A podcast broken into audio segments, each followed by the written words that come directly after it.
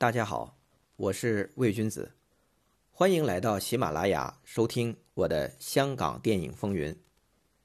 今天是四月一号，我们的第一期就从哥哥张国荣讲起。十七年前，二零零三年四月一号，哥哥纵身一跃。那个时代虽然有了互联网，但资讯远没有现在这么快。还记得？我们这些港片迷在电脑前守了一夜，后来虽然知道消息属实，但情感上还是不能接受。张国荣绝对是香港的传奇，怎么说呢？他是极少数在歌坛和影坛都取得巨大成功的明星，他还是在商业片和艺术片领域都取得巨大成就的演员。能同时做到这两点，即便是巨星云集的香港。也是凤毛麟角。有人说，成为传奇，有天分、够努力不就行了？按说张国荣这天分，大家都看得到，他这努力，他能做到十二分。但是香港曾经有句话，连张国荣都要挨十年。原来哥哥进入香港娱乐圈，这前十年还真不是一帆风顺，相反。经常流年不利，还遇到很多争议。这里面呢，可能是机缘未到，也有历练不够。那我们从头说起，哥哥入行呢是一九七七年，那是什么年头呢？香港经济腾飞，本地娱乐文化开始步入黄金年代。香港的娱乐产业啊，主要三大板块：电影、电视、歌坛。哥哥一出道就是影视歌三起发展，但要说最早还是出现在歌坛，他是一九七七年凭借丽迪的电视歌唱大赛获得亚军出的道，所以最早还是在歌坛发展。那第一张专辑《情人剑》就出师不利，据说啊连一千张都没卖到。不过不久呢，他签了当时香港一个著名的经纪人。唐国基，唐国基当时呢，旗下已经有两名歌手，一名是罗文，那是成名已久的大腕儿；另外一位倒是刚出道，陈百强。这张国荣和陈百强年纪相仿，出身也相似，都是富贵家庭的少爷，但是他们没有继承家业，反过来跑到娱乐圈发展。两个年轻人还都贪亮。贪亮是广东话，意思是喜欢漂亮，所以一见如故，成了好朋友。当时唐国基旗下还有一名艺人叫钟保罗，他们三个年轻人经常在一起玩，合称“中环三剑客”。那这三剑客在歌坛的发展各不相同，陈百强属于出道即巅峰，哇，马上就红了，而张国荣在最初的这几年就非常的不得意。在那段时间，他还遭遇了著名的扔帽子事件。很多朋友都以为这扔帽子事件是发生在谭张争霸时期，以为是谭咏麟影迷做的。实际上啊，这发生的很早，是一九八零年。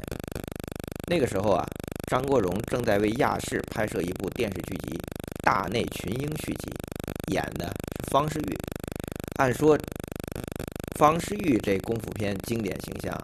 应该做主角吧？不是，就是一配角，因为是轻功戏，还得剃头。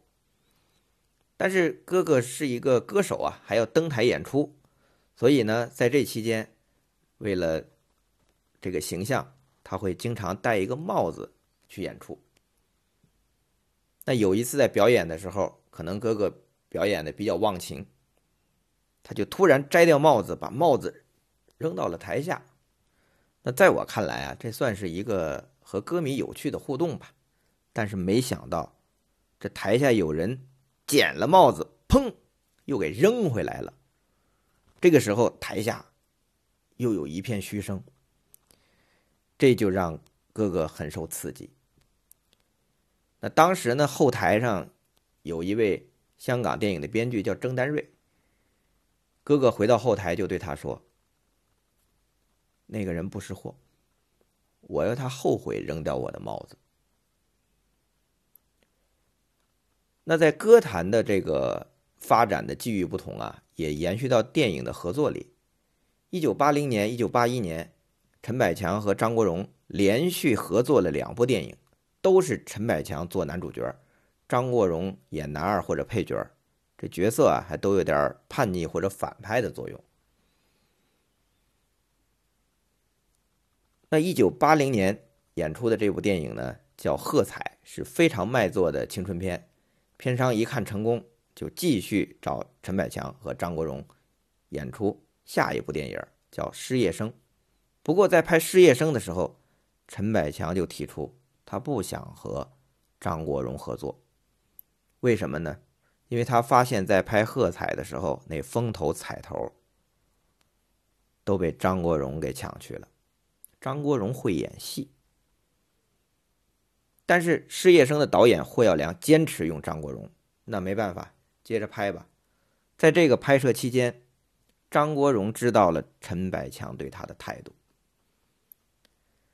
哥哥这个人呢，一向以直言敢言著称，性情中人嘛。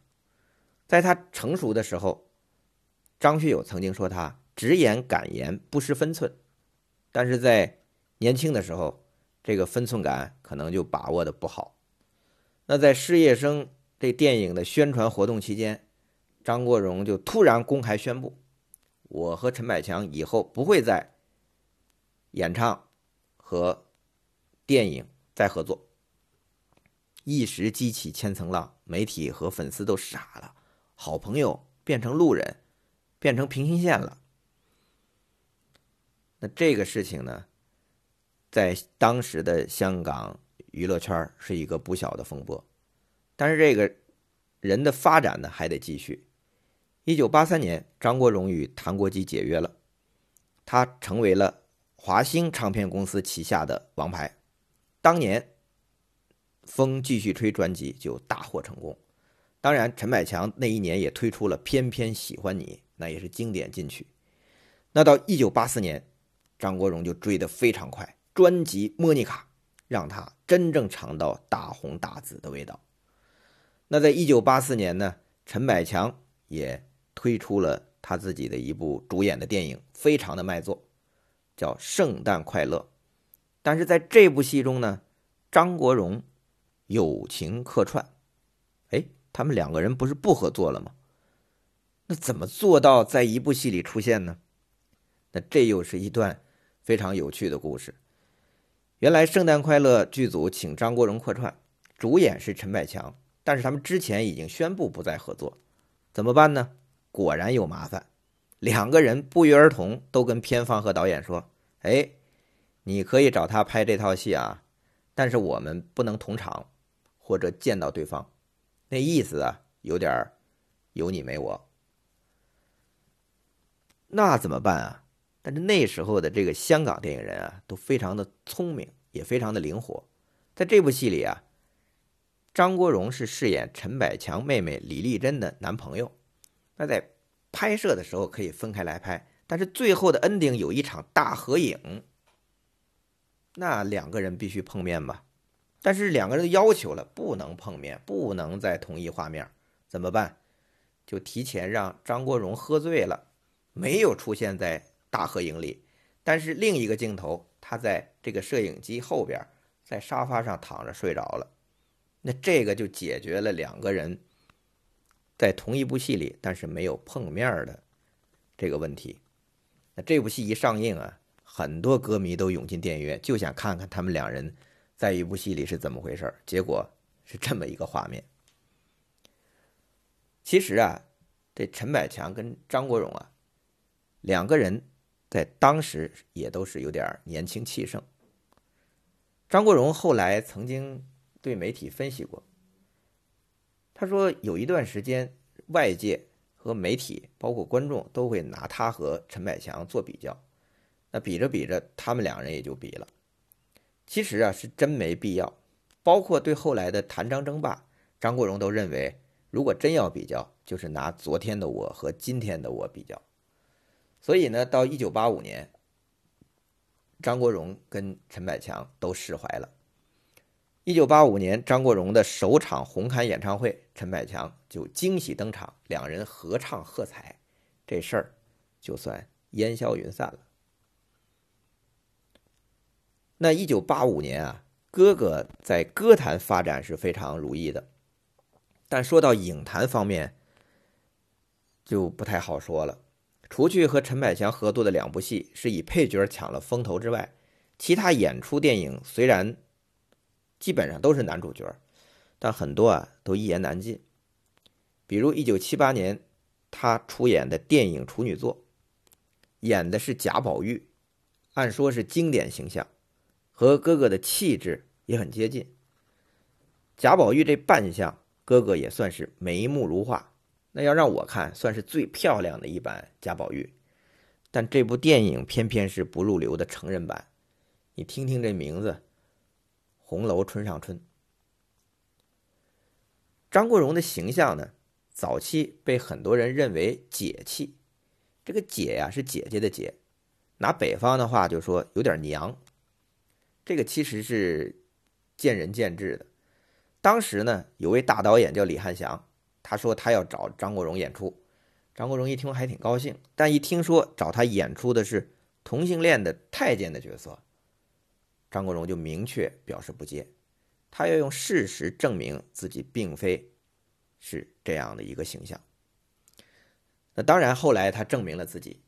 那证明自己之后，他反而要去演这样的一个角色。那有一部戏叫《九二家有喜事》，大家都看过，他在这里边就演娘娘腔。其实，《家有喜事》本来演娘娘腔的是黄百鸣，但是张国荣要求。演这部电影的条件就是黄百鸣，你不要和我抢，这个娘娘腔我来演，所以他要证明自己不是不能演娘娘腔，但他也不局限于演这种。那哥哥呢，其实从来都不排斥尺度大的戏份。一九八二年的《烈火青春》算是他早期的代表作，那部戏他放得很开，也是香港新浪潮的代表作，提名了。香港金像奖的最佳男主角，导演是谭家明。大家有兴趣的可以看看这部电影，很先锋。那在这段时期呢，张国荣演出的多是叛逆浪子的形象，就像美国的明星詹姆斯·迪恩。这个也和他当时签约了华星，华星对他的包装有关，走的是青春偶像路线。那这时期演出的电影也多是这类角色，所以很多都是粉丝电影，比如什么《第一次》啊、《鼓手》啊、《三明治》啊、《三文治》啊。那一九八二年呢，这个张国荣开始跟邵氏合作，八二年拍了《柠檬可乐》，八三年拍了《杨过与小龙女》，八四年拍了《缘分》。按说邵氏在当时是香港的大电影公司，那哥哥和邵氏合作也抱有了很大的一个期望。比如《缘分》就是一部很不错的电影，但是当时的邵氏已经不如以前了，很多电影啊都是流水线作业。比如《杨过与小龙女》，那可是金庸笔下的经典形象，又是大侠又是浪子，很适合张国荣，但偏偏就是一个粗制滥造的电影。那在这段时间呢，其实哥哥在歌坛的发展很如意，在影坛。演这种青春片，其实市场相对稳定，也基本上都是粉丝买账，票房几百万。那个时候的几百万可不是现在，已经是很不错了。但是相比当时成龙、洪金宝的电影、新艺城的电影，动辄几千万，那还是不如。那在这个时候，新艺城抛来了橄榄枝。新艺城这间公司，在这之前呢，曾经成功的把许冠杰、林子祥、谭咏麟这三位歌手捧成了卖座影星。那哥哥想在影坛有所作为，有珠玉在前，这一下子他心动了。那么新艺城这间公司能不能把哥哥捧成在影坛上？有所建树的、有号召力的卖座影星呢？我们下回再讲。